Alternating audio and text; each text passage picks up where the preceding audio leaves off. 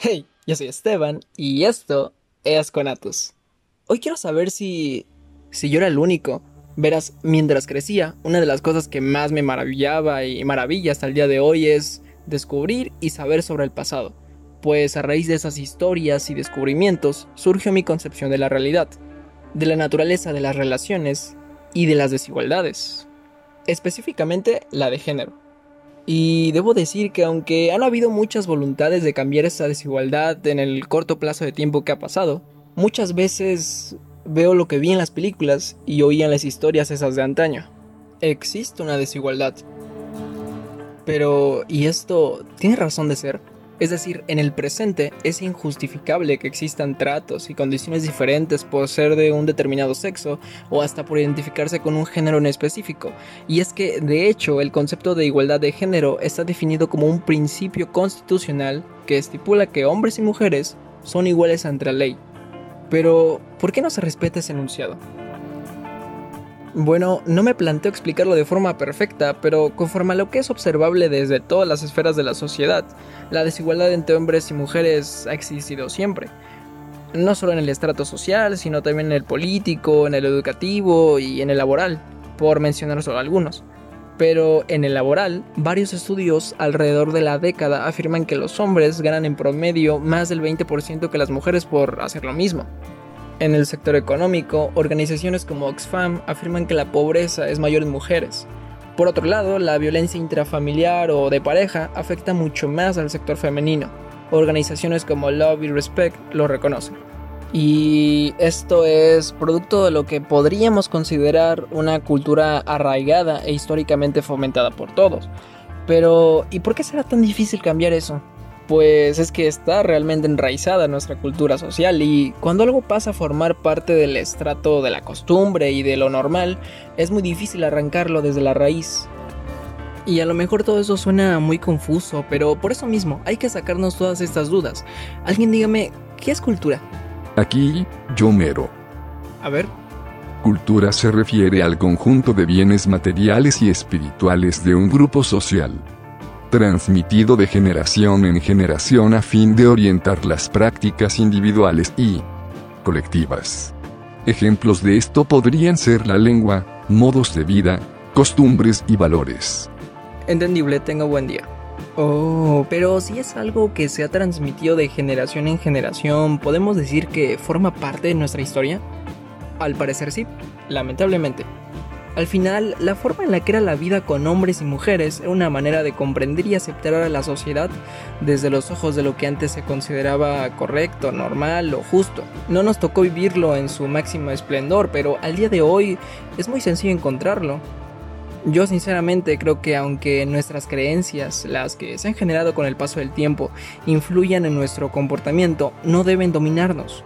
No nos debemos a una sola forma de ver el mundo, ni el mundo se debe a un solo género, y somos libres de elegir la forma en la que afrontamos estos hechos, esos problemas. Somos conscientes del efecto que nuestra historia tiene sobre nosotros, y si no, ayuda a que los demás sean conscientes. Algo debemos hacer para que en este enfrentamiento el monstruo no nos someta. Debemos mostrarnos respetuosos. Y para encontrar ejemplos de esto, no hay que ir demasiado lejos. En tu casa, sí, en tu casa, aunque invisibles pero rutinarios, tú debes tener asignado un rol. Y de esto seguro eres más consciente si eres mujer, porque tal vez te toque especialmente las labores de limpieza y de orden, y si no, tienes que saber que en muchas otras casas sí, reconozcamos que ciertamente esta desigualdad comienza en casa, pero echar culpas, señalar a nuestros padres o a nuestros abuelos por educarnos de esa forma, nah, nadie a esas alturas es el verdadero responsable por la educación que recibieron nuestros mayores. Pero hay que levantar la cara. Ya los tabús se están rompiendo, muchas cosas comienzan a ser diferentes en muchos lugares, hay quienes alzaron la voz y qué bueno porque justo así se empieza, aunque tal vez deberíamos calmarnos todos un poquito, porque bueno, el cambio tardará, el cambio es progresivo y es gradual, pero si ocurre algo significativo en materia de equidad e igualdad de género en el futuro cercano, no habrá sido una casualidad o simplemente una coincidencia. Mira, en serio no podemos hacer nada para cambiar el pasado, pero debemos aprender de él. Tú puedes darte cuenta de que puedes y tal vez debas contribuir. Porque bueno, honestamente, las personas que siguen aplicando entre comillas, las mismas reglas de la sociedad en la que vivíamos hace décadas, pues ya no estarán dentro de poco, y nosotros sí. Hay que madurar para poder ver algo más allá de nosotros mismos, nuestro potencial. En estas épocas, aún más que en otras por ser esta en la que estamos viviendo, es importante que estés enterada o enterado acerca del poder que albergan las ganas del cambio. Primero hay que ser conscientes de todos los recursos de los que disponemos, que en realidad son muchísimos, pero solo mencionaré algunos. Están, por ejemplo, nuestros derechos humanos, que nada más en el artículo primero dice que todos los seres humanos nacen libres e iguales en dignidad y derechos. Existen las organizaciones e instituciones, tanto locales como internacionales, de las cuales podemos aprender bastante si entramos a sus páginas y nos enteramos de lo que están haciendo. Y si escuchas esto, tienes internet y por lo tanto tienes acceso a la biblioteca de contenidos más grande de la historia, la información necesaria al instante. Entérate acerca de las desigualdades, que no son pocas y que tal vez abunden en tu entorno.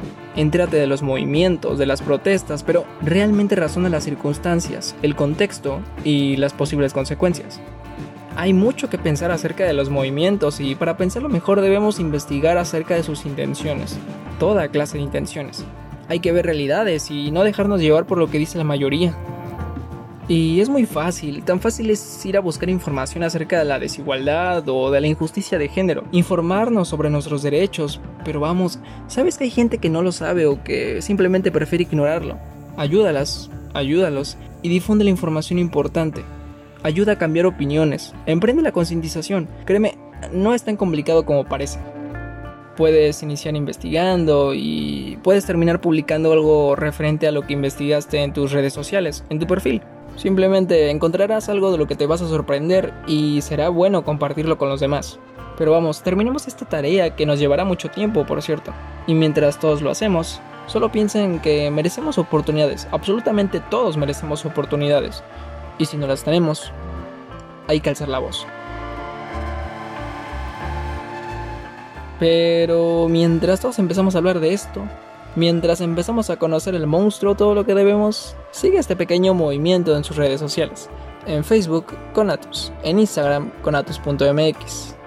Puedes enviar un mensaje directo cuando sea, de britas de britas. Por tu atención, gracias.